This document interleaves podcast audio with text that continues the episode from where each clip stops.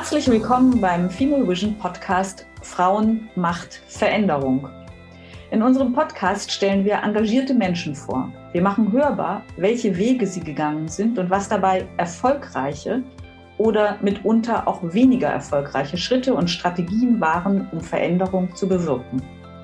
Dabei geben wir insbesondere den weiblichen Perspektiven eine Stimme, weil sie wichtig sind und viel häufiger vorkommen müssen. Wir wollen ermutigen und inspirieren, sich selbst für Veränderung einzusetzen, um eine lebenswerte Zukunft für uns alle zu gestalten. Wir sind Gudula Merchert-Werhan, Katharina Eucken und Marlene Nebelung. Herzlich willkommen zu dieser zunächst letzten Female Vision Podcast Episode mit einem ganz übergreifenden und in gewisser Weise besonders zukunftsweisenden Thema. Unsere bisherigen Gästinnen und wir haben in den vergangenen 32 Gesprächen sowohl neue als auch bereits etablierte Ideen und Praktiken für gelingende Kooperationen, zukunftsweisende Führung und eine gleichberechtigte Teilhabe schaffende Gesellschaft diskutiert. Dabei haben wir in unterschiedlichste Branchen und Kontexte hineingehorcht. In gewisser Weise sind alle Gespräche für unsere Gesprächspartnerinnen und uns Denkräume gewesen. Denkräume, in denen wir versucht haben, offene Denkumgebungen zu schaffen und Klarheit und Erkenntnisse zu generieren. Wir haben dabei selbst eine spannende Lernkurve gehabt und festgestellt, dass es gar nicht leicht ist, diese Themen frei und unabhängig zu denken. Freies Denken und Formulieren fällt tatsächlich besonders schwer, wenn klar ist, dass asynchron, also zeitversetzt und auch von unbekannt zugehört wird, wenn man davon ausgehen kann, dass auch potenzielle Bewertungen stattfinden. Gleichheit und Bewertungsfreiheit sind zwei von zehn wichtigen Komponenten des Ansatzes Time to Think, den Marion Miketta gleich vorstellen wird. Zunächst einmal, liebe Marion, herzlich willkommen. Du bist in Deutschland die zentrale Figur für die Verbreitung des Ansatzes Time to Think nach Nancy Klein, noch besser bekannt unter dem Begriff Thinking Environment. Und du bist davon überzeugt, dass dieser Ansatz einen großen Beitrag zu einer positiven Entwicklung unserer Welt leisten kann und dabei auch zu einer guten Berücksichtigung weiblicher Visionen. Wir freuen uns, dass wir mit dir hier diesen Ansatz heute vorstellen können. Und zum Einstieg, liebe Marion, würden wir dich gerne bitten, dass du dich einmal vorstellst. Vielen Dank für die Einführung und die Einladung. Und ähm, ich freue mich sehr, dass ich heute die Möglichkeit dazu habe, ähm, das hier vorzustellen. Ich äh, lebe und arbeite in Berlin und ich habe hier meine eigene Praxis als Coach und Trainerin und äh, seit gut zehn Jahren befasse ich mich mit dem Ansatz Thinking Environment, und tatsächlich und unerwarteterweise ist es äh, zu meiner, habe ich es zu meiner Aufgabe gemacht, diesen Ansatz nach Deutschland zu bringen, weil als ich ihn kennengelernt habe, habe ich dann festgestellt, den gibt es in Deutschland noch gar nicht. Und irgendwie fiel das hier auf sehr fruchtbaren Boden, so dass ich also inzwischen hier diesem Ansatz als Coach arbeite, als Ausbilderin, als Trainerin und damit auch in Organisationen und Unternehmen gehe, die sozusagen die Frage stellen, wie können wir unsere Meeting- und Organisationskultur so gestalten, dass das beste Denken aller zum Tragen kommen kann. Und dann, weil es hier eben so gut angenommen wurde, habe ich, wurde ich dann auch noch gefragt, ob ich ein Buch dazu schreiben will. Das ist ähm, 2018 erschienen. Und eigentlich komme ich aus dem Feld der internationalen Zusammenarbeit. Und da habe ich mir immer die Frage gestellt, also zum Beispiel bei Aufenthalten in Westafrika, wie können sich denn Menschen wirklich wirklich auf Augenhöhe begegnen, weil das wird so postuliert, aber wie, wie passiert das denn eigentlich? Und wie kann eine Begegnung so gestaltet werden, dass nicht die eine Position oder die, die eine Perspektive sozusagen das Denken für die andere übernimmt, einer letztendlich ja überliegenden Position heraus. Das hat mich immer beschäftigt und vor einigen Jahren dann in, hatte ich einen Aufenthalt in einem buddhistischen Kloster in Plum Village, das äh, Zentrum von Hanh in Südfrankreich. Und da habe ich, sag mal, die Bedeutung der Stille kennengelernt und was tiefes Zuhören, wie das aussehen kann. Und das hat mich so fasziniert und ich hatte aber nicht so richtig meine eigene Sprache dafür. Und dann bin ich durch Zufall auf das Buch gestoßen, Time to Think von Nancy Klein. Und da habe ich äh, Feuer gefangen und bin, habe dann bei Nancy Klein in England meine Ausbildung gemacht. Und das war wie eine, äh, wie eine Erlösung und eine Antwort auf viele Fragen, die ich mir eigentlich immer gestellt hatte. Wunderbar, vielen Dank. Und was ist eigentlich ein Denkraum? Also Thinking Environment ist, was der, ähm, Nancy Klein beschreibt in ihrem Buch Time to Think. Das beruht auf einer Beobachtung und einer Frage. Also die Beobachtung ist eigentlich sehr schlicht. Die Qualität all dessen, was wir tun und entscheiden, ist abhängig von der Qualität des Denkens, was dem vorangeht. Also heißt eigentlich, erst kommt das Denken, dann kommt das Tun. Gut. Und dann stellt sie die Frage, was brauchen wir denn, um gut denken zu können? Was sind denn Bedingungen für gutes Denken? Und wenn sie gut sagt, dann meint sie vor allem eigenständig, also auf Englisch thinking for yourself, nicht gemessen an Erwartungen. Was sollte ich hier denken? Was hört sich gut an? Was wird hier, ja, was wird hier von mir erwartet? Sondern was denke ich wirklich selbst? Kreativ, mutig, frisch, eigenständig. Also was sind die Bedingungen für diese Art des Denkens? Diese Frage hat sie gestellt und hat dann herausgefunden durch Beobachtung, dass es vor allem die Haltung und das Verhalten der anderen ist.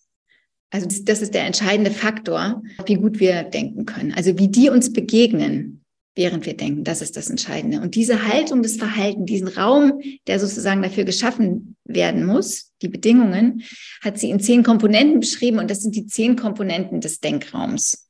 Und das hat sie erstmal für so den eins zu eins Kontext beschrieben, also die Begegnung von zwei Personen. Wie schaffe ich dir den Denkraum, dass du gut für dich da eintauchen kannst?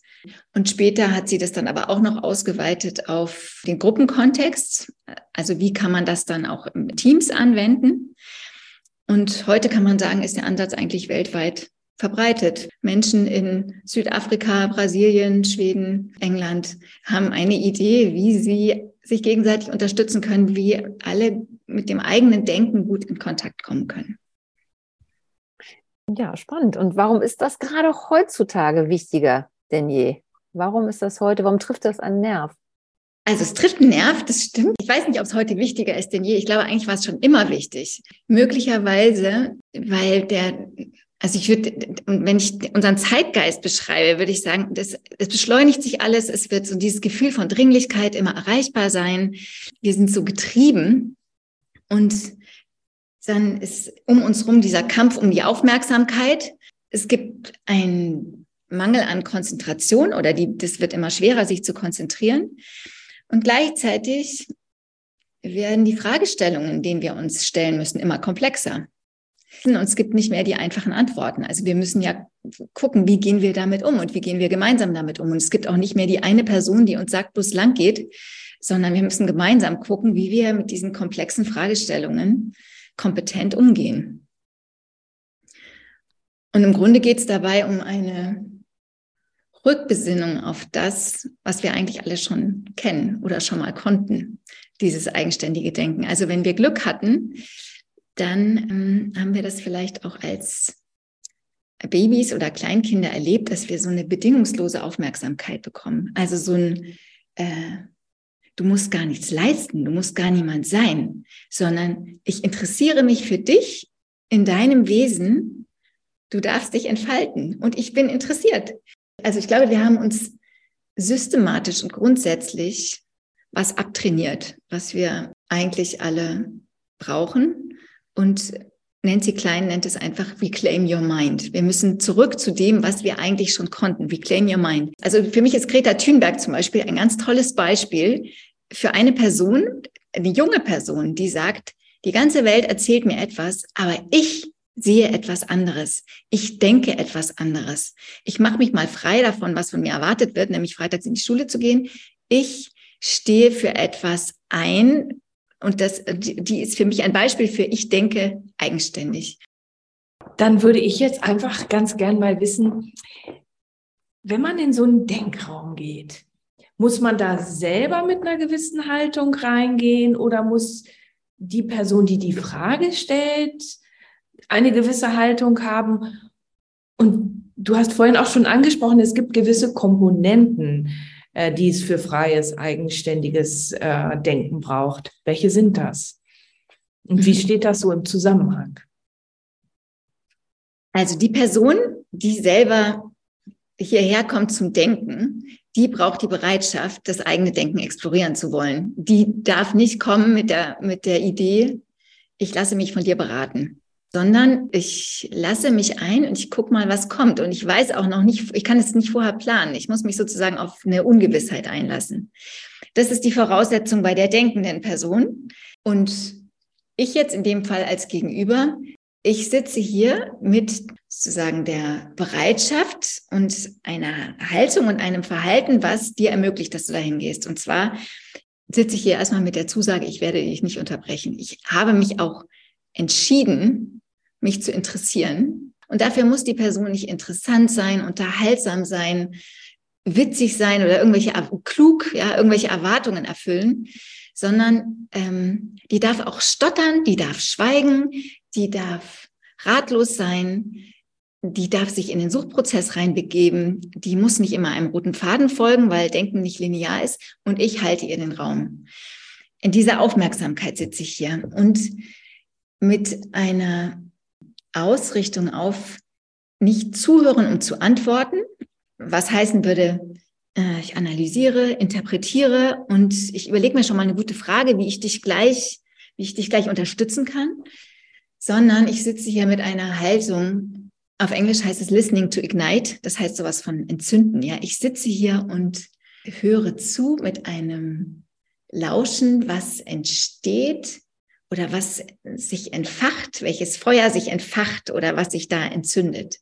Ich sitze auch mit einer wertschätzenden Haltung hier. Das heißt, ich achte auf die Qualitäten in der anderen Person, die mir gefallen. Und das kann ich auch machen. Also erstens bei Menschen, deren Position ich überhaupt nicht teile, weil das ist mein Anspruch. Ich höre auch Menschen zu, die ganz was anderes denken als ich. Das könnte ich theoretisch sogar machen bei Menschen, die ich nicht mag. Darauf achten. Aber was gefällt mir denn an denen? Und ich bin in einem grundsätzlichen Wohlwollen mit der Haltung, dass jedem Menschen was Schönes inne liegt. So, so höre ich zu. Eine weitere Komponente ist äh, Gelassenheit, die ich auch, die eigentlich unserem Zeitgeist total widerspricht. Also einfach mal einen Raum schaffen, wo man nicht performen muss, wo es nicht die richtigen Antworten gibt, wo man nicht liefern muss. Dann kommen die besten Ideen und die kommen manchmal auch in der Stille, in, durch die, in der Pause. Und auch da gehe ich eben nicht rein und unterbreche auch die Pause nicht, wenn die Person noch am Denken ist. Und es ist ein, äh, also es ist eine Begegnung auf Augenhöhe, heißt, jeder Mensch kann gut für sich denken, wenn die Bedingungen gegeben sind. Theoretisch können wir jederzeit die Rollen tauschen, weil ich habe auch immer was, worüber ich nachdenken muss. Also es ist wirklich, wirklich auf Augenhöhe. Es ist nicht die Expertin auf der einen Seite, hier ist das Problem, da ist die Lösung, sondern zwei Menschen begegnen sich und in diesem Fall denkt eben die eine Person. Und es ist frei von so einem Profilierungsdenken. Ich muss hier zeigen, was ich drauf habe. Also sozusagen mit der Idee, die Qualität meines Coachings bemisst sich in der Menge meines Inputs. Das wäre in diesem Fall nicht so, sondern die Qualität des Coachings bemisst sich darin, wie gut die andere Person eigenständig für sich denken kann. Ich möchte noch eine Komponente hinzufügen.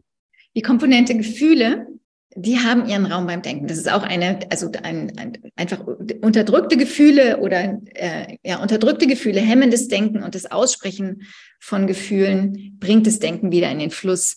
Und üblicherweise werden die ja so behandelt, als wären Gefühle das Gegenteil von Denken. Deswegen haben die hier keinen Raum also theoretisch oder in, in anderen Kontexten. Und wir sagen eben, und genau das haben sie, weil sie unser Denken ganz stark bestimmen. Und wenn man ihnen einmal den Raum gibt, dass sie ausgesprochen werden können, also sie werden eingeladen, wahrgenommen zu werden, dann kann man sehen, dass da ganz viele Informationen erstens drin stecken. Und zweitens, wenn die einmal ausgesprochen sind, verlieren sie auch ihre Wirkmächtigkeit auf mein Denken. Und dann äh, kann ich wieder klarer weiterdenken. Wir haben ja dieses Thema Haltung jetzt hier einmal als Haltung des Coaches. Aber du hast auch vorhin das Thema angesprochen, äh, Haltung von Greta Thunberg, also dass die so eigenständig denkt und sich so eigenständig in der Welt positioniert.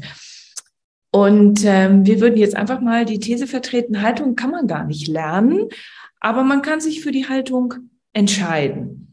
Und wie kann dann dieser Thinking Environment Ansatz helfen, sich für eine Haltung, also auch während man denkt, zu entscheiden? Ein großes Wort, was darüber steht, ist durch die Erfahrung. Wenn ich die Erfahrung mache, was das Thinking Environment bewirkt, sowohl als zuhörende Person als auch als denkende Person, dann werde ich mich wieder und wieder dafür entscheiden, weil es Freude macht, gute Denkergebnisse hervorbringt und so weiter. Also ich merke, wenn ich zum Beispiel mit Menschen, die das jetzt schon öfter gemacht haben und ich stelle die Frage, das ist immer die einladende Frage, worüber möchtest du nachdenken und was sind deine Gedanken? Dann kommt schon so ein, ah, jetzt habe ich meinen Raum. Es ist wie eine Erleichterung und ein Aufatmen. Ich bin hier gemeint. Ich kann jetzt dahin gehen. Und das, und das, das geht sozusagen ganz tief in dieses Gefühl der Bedingungslosigkeit einzutauchen. Und das hm, befriedigt auch ein ganz tiefes Anliegen, was wir teilen.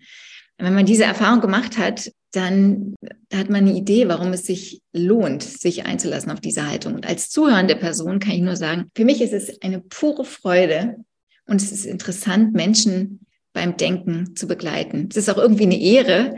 Die machen eigentlich eine Abenteuerreise, betreten unbekanntes Terrain und nehmen mich mit. Und dann kommen Momente der Ratlosigkeit, Momente der Stille. Und dann mitzubekommen, wie sozusagen die denkende Person eine Taschenlampe aus der, aus der Tasche zieht und dann mal ausleuchtet, wo will ich denn jetzt weitergehen?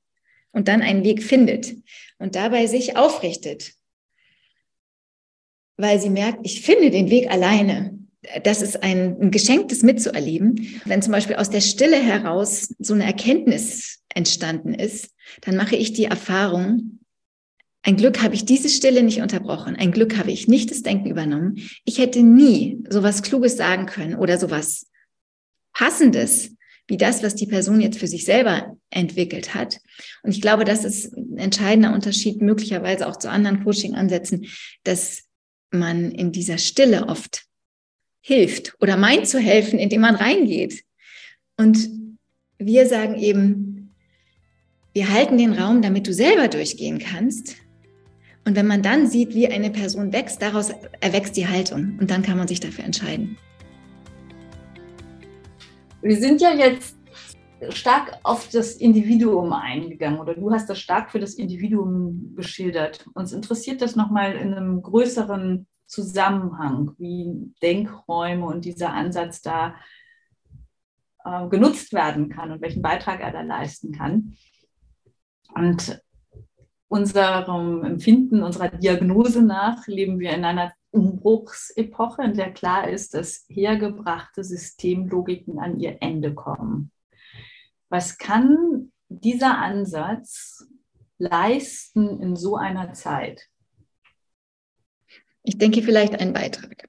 Mein Wunsch und die Vorstellung, Thinking Environment käme an die Schulen. Ja, also wenn man fragt, was ist eine Zukunftskompetenz? Ja, was brauchen Kinder? Was brauchen wir alle? Aber was brauchen Kinder, um mit einer ungewissen Zukunft umgehen zu können und sich darin orientieren zu können? Und da denke ich, es, es geht nicht ohne eigenständiges Denken, weil eben diese vorformulierten Angebote, das ist unser Wissen, das ist eigentlich schon veraltet, ja. Ähm, und es wird möglicherweise überhaupt nicht mehr hilfreich sein für das, was in 15 Jahren auf die Kinder zukommt. Wir können es aber auch nicht antizipieren, was kommen wird. Und deswegen ist, glaube ich, dieses Moment wie können Kinder in die Mündigkeit kommen? Es kommt drauf an, was ich denke. Ich bin nicht blöd. Ich muss nicht die Lösung von außen geliefert bekommen, sondern wenn ich mal darüber nachdenke, wie sehe ich das denn? Wer bin ich? Was ist mir wichtig? Was empfinde ich? Wenn das stärker wahrgenommen werden kann, ich glaube, das ist eine Facette, wie wir mit Thinking Environment einen Beitrag leisten könnten, dass da was Neues entstehen kann. Und ich denke aber auch, dass wenn man sich entscheidet, sich so zu begegnen, nicht nur im Eins zu eins, sondern auch in Gruppen, dann finde ich, hat das schon so ein bisschen eine revolutionäre Kraft da, weil diese Entscheidung, wie wir uns begegnen, dass man sozusagen rausgeht aus Machtspielen, wer hat hier die besten Ideen, da würde ich sagen, hat Thinking Environment ein Angebot oder ein Vorschlag, für das Wie, wenn wir uns anders begegnen, wenn wir einander anders zuhören, wenn wir Raum geben, wo man nicht nur für Positionen kämpft, sondern gemeinsam ratlos ist oder vorübergehend gemeinsam ratlos ist, gemeinsam ins Explorieren geht, unterschiedliche Perspektiven gelten lässt, dann kann so Ungedachtes oder bisher Ungedachtes oder vielleicht auch, also Unausgesprochenes, aber vielleicht auch Unmögliches in den Raum kommen. Also ich glaube, die, diese Grundhaltung, wir brauchen einander. Ja, ich, ich kann nicht ohne andere zu hören mit der guten Lösung um die Ecke kommen. In dem Wie liegt ein Beitrag zu dem, was wir brauchen, um diesen Systemlogiken zu entkommen. Ja, super. Das passt auch sehr gut zu dem, was wir als nächstes gerne fragen wollen. Und zwar hatten wir vor ein paar Episoden Konstanze Buchheim bei uns zu Gast. Und sie hat postuliert, dass Reifeführung Verantwortungsübernahme bedeutet, aber vor allem auch die Befähigung anderer dazu. Kann der Ansatz Denkraum auch in diesem Kontext hilfreich sein? Also unbedingt. Ähm, und also Nancy Klein beschreibt es an einer Stelle auch. Sie sagt im Grunde, es ist die primäre Aufgabe jeder Führungskraft, Denkräume zu schaffen für ihre mitarbeitenden Personen. Das heißt, einen Raum zu schaffen, wo Menschen auf ihre Potenziale zugreifen können. Und das ist natürlich gut für die einzelnen Menschen, die da drin sind, weil sie merken, sie sind gemeint, gefragt, gehört in dem, was sie mitbringen. Aber es ist natürlich letztendlich auch gut aus Sicht von der Führungskraft und für das, was die an, an äh, ja, ich sag mal, Leistung oder Ergebnissen haben will. Und dann ist es ja auch so, wenn jetzt eine, eine Führungskraft, ich sag mal, Innovation will oder Kreativität, sowas kann man ja nicht einfordern und sagen, mach mal, sondern dazu kann man ja nur einladen oder also Hüter würde sagen, dieses Einladen, ermutigen, inspirieren, dass Leute sich drauf einlassen. Und wie schaffe ich denn diese Räume, dass Menschen sagen, ja, hier, hier kann ich mal was ausprobieren. Innovationen, die sind ja nicht von jetzt auf gleich, sondern ich muss ja irgendwie einen explorierenden Raum haben. Und dafür sind die, die Denkräume da. Die beschreiben durch die zehn Komponenten, wie man psychologische Sicherheit, indem man angstfreie Räume schafft, indem sowas möglich ist. Und ich glaube, eine Führungskraft, die darauf verzichtet, vergibt sich enorm viel. Wenn die Menschen frei denken, ist ja theoretisch alles vorstellbar. Wieso bist du optimistisch, dass freies, eigenständiges Denken zu etwas Zugewandtem, zu etwas Lebensförderlichem führt, wenn wir als Menschheit doch in der Vergangenheit auch so viel Destruktives illustriert haben, destruktive Systeme erdacht und erschaffen haben? Also ich vermute, dass wir uns verrannt haben in dem Denken für andere. Gute, also oder vermeintlich gute Systeme geschaffen haben, aber im Denken für andere. Dass da was ganz Entscheidendes auf der Strecke geblieben ist, nämlich letztendlich die Würde jeder einzelnen Person. Und also die Haltung für die Thinking Environment steht auf jeden und jede kommt es an. Und ich glaube, wir tun oft so, als würde es reichen, wenn ein paar Menschen das Denken für die anderen übernehmen. Und es wird letztendlich von beiden Seiten gefüttert. Einmal von denen, die sagen, ich kann das, ich mache das, ich denke gut genug. Und auch andere, die sagen, macht ihr mal. Das erlebe ich auch tatsächlich immer wieder, wenn ich in Organisationen bin oder so, die Menschen auch eigentlich nicht wissen, wie es geht und auch gar nicht für sich in Anspruch nehmen, weil sie sagen, es genügt, wenn andere denken. Ich mache hier einfach nur mit.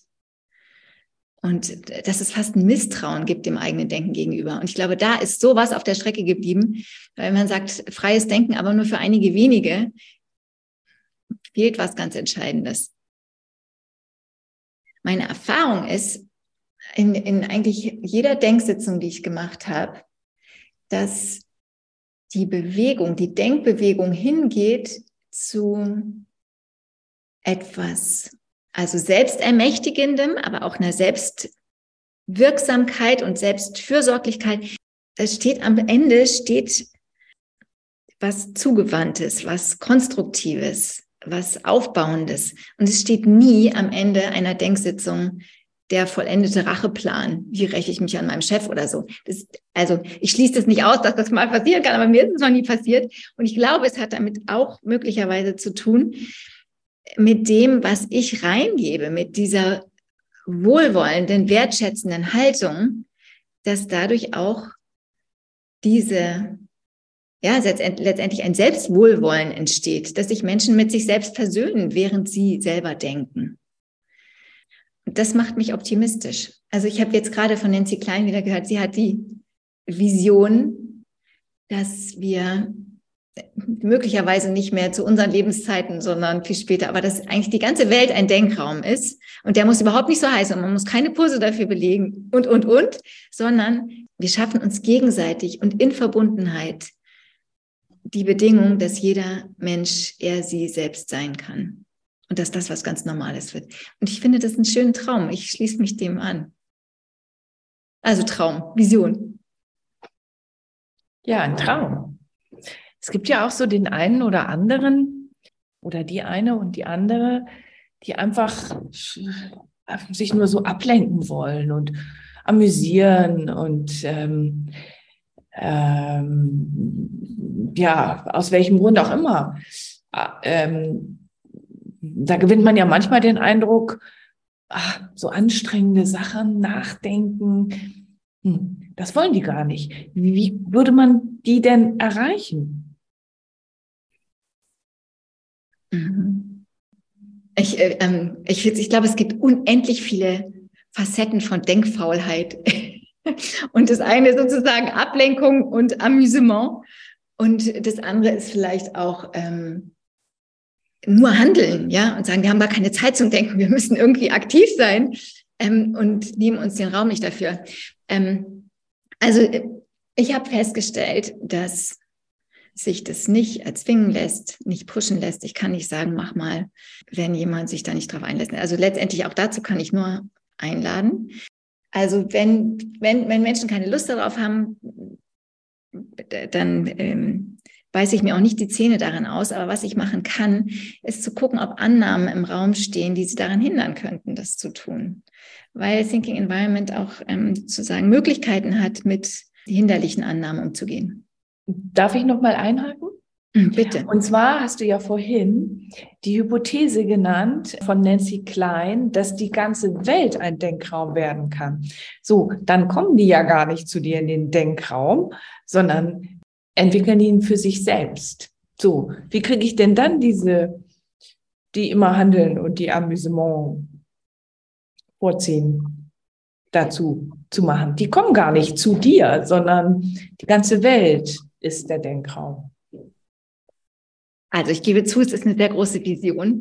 Und eigentlich ist meine Vorstellung, dass wir die Leute gar nicht dazu einladen müssen, sondern dass wir es einfach gar nicht erst verlernen. Ich glaube, dass wir das eben sowieso im Grunde alle, also etwas an diesem Ansatz ist so einfach. Das ist eine bedingungslose Zugewandtheit. Und es ist was, was wir vielleicht schon erfahren haben. Und ich glaube, dass es ganz viele Momente gibt, wo uns das abtrainiert wird. Und eigentlich heißt es diese Vision, in den Denkraum hineingeboren zu werden und ihn sich nicht erst hart erarbeiten zu müssen und aus etwas rauszukommen, sondern sozusagen das von Anfang an, dass das eine Haltung wird, wie wir einander begegnen können. Und tatsächlich ist es so, also wenn ich jetzt, ich arbeite manchmal ja in, in Unternehmen, da habe ich dann Teams, da sind nicht alle mit dabei. Da sagt ein, eine Führungskraft, ich möchte das gerne für mein Team haben. Und dann lassen sich zwei Drittel darauf ein und ein Drittel ist so ein bisschen beisitzend.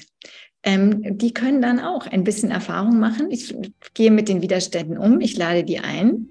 Also das ist eigentlich, ich glaube, das noch leichter in der Gruppe dann da reinzuwachsen als eine Einzelperson, die gerade was ganz anderes vorhat, davon überzeugen zu wollen.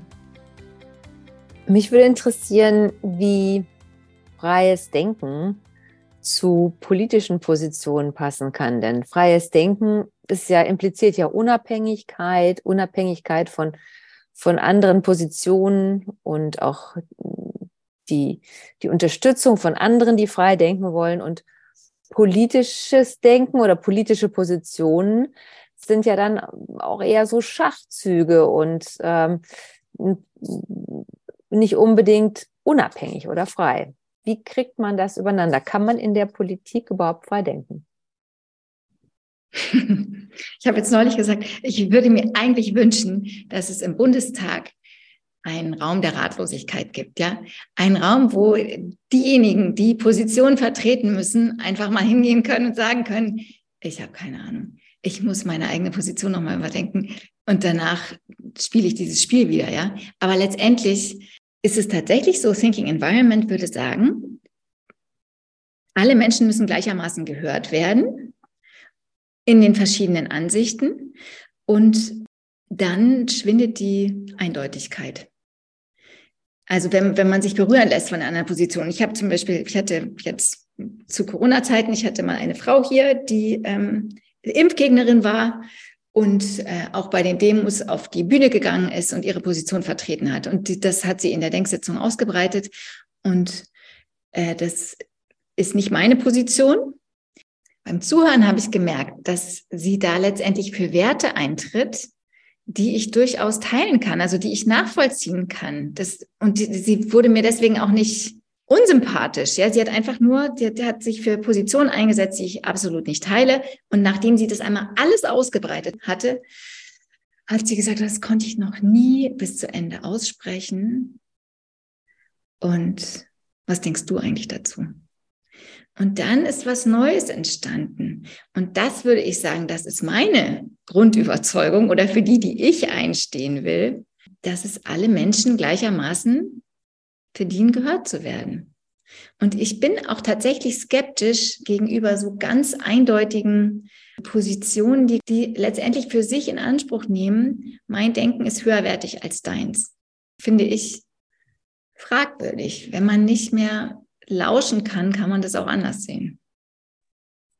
Und ist es dann analog auch zwischen den Geschlechtern so zu sehen? Also was ist mit einer feministischen Positionierung im Kontext eines Denkraums? Ist, hat, das, äh, hat das was mit der Grundkomponente Gleichheit zu tun und dass alle gehört werden sollten? Oder mh, hm, sind solche Positionierungen schwierig? Also ich, ich glaube, es hat mit der Komponente Gleichheit zu tun.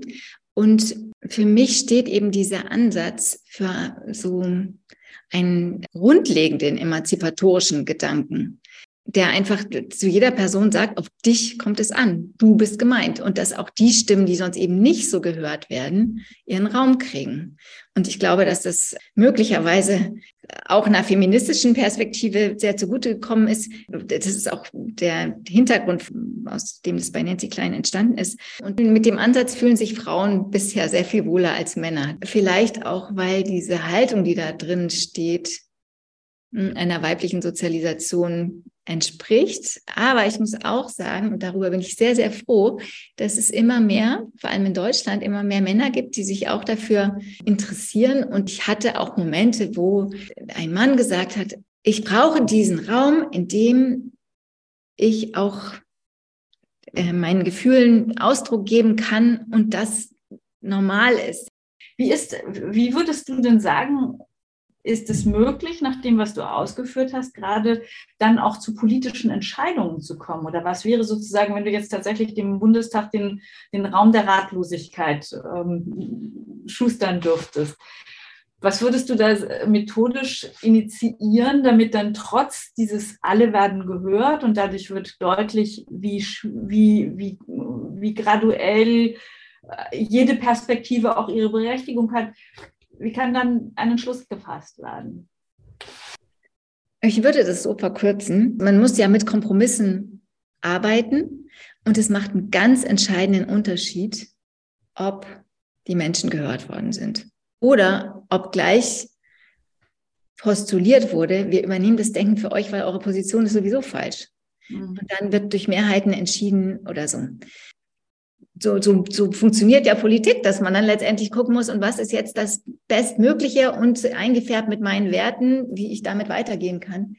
Und es macht aber einen Unterschied, ob über mich hinweg entschieden worden ist oder ob ich ernst genommen worden bin. Und das ist auch das, was ich in Unternehmen beobachte, wenn gehört worden sind, dass sie viel einfacher mit den Entschlüssen mitgehen können Wir hätten die These, dass es ganz viele Menschen gibt, die bislang das noch nie erlebt haben oder ganz lange und wesentlich nicht erlebt haben, sich wertgeschätzt zu fühlen und sich gesehen zu fühlen. Wie kann es gelingen, sie dafür zu motivieren, sich auf einen Denkraum oder einen Thinking Environment Prozess einzulassen?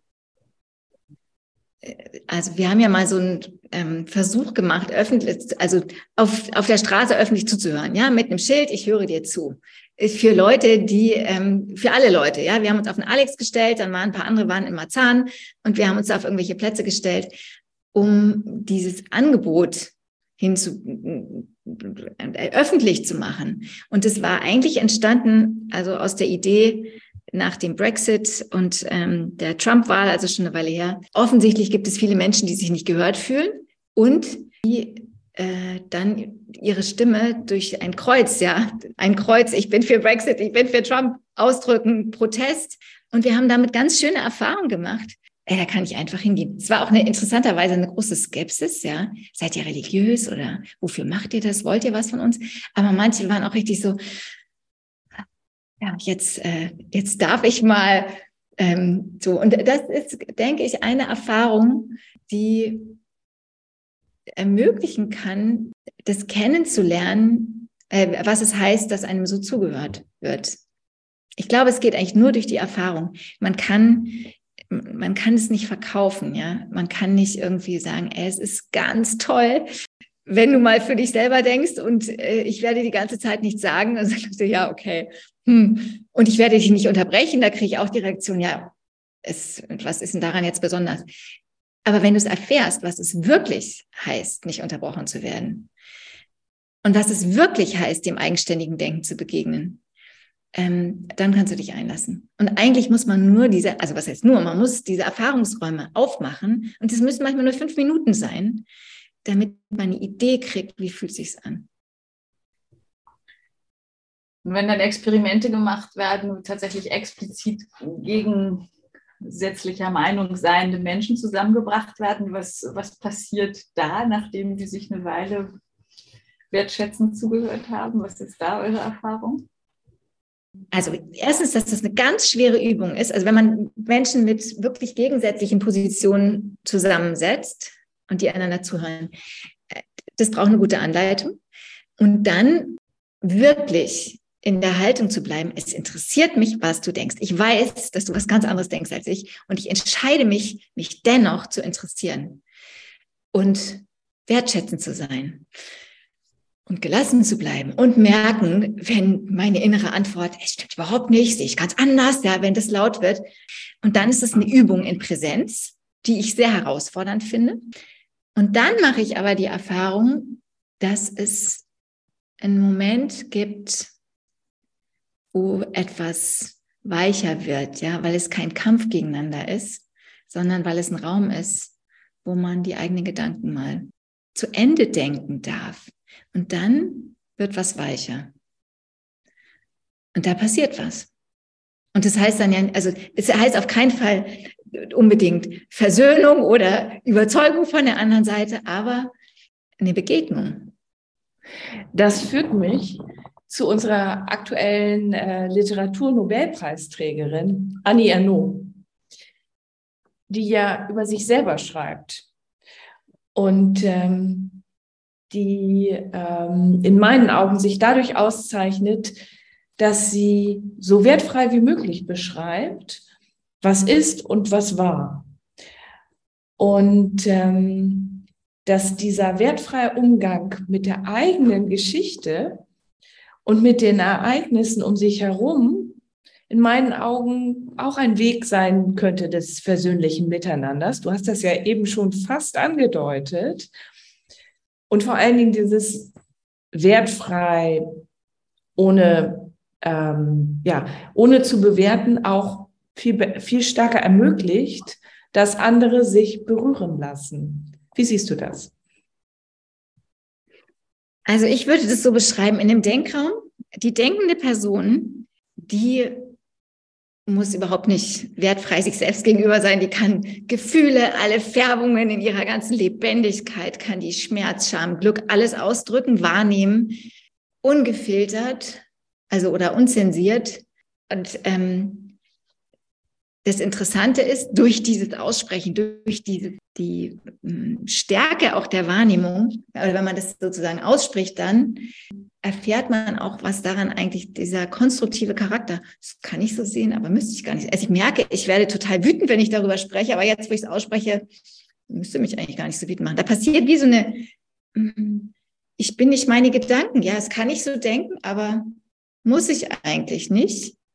Und als Gegenüber, als zuhörende Person, da würde ich schon sagen, ich sitze da ohne Bewertung.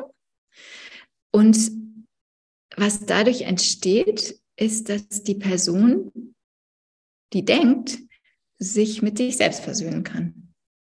Die kann einfach ihre ganze, die kann ihrer Schiebigkeit, ihrer Unfertigkeit, ihrer Irrationalität, die kann dem allem begegnen und wird nicht dafür verurteilt und kann sich mit sich selbst versöhnen. Das ist das, was ich dabei beobachten kann.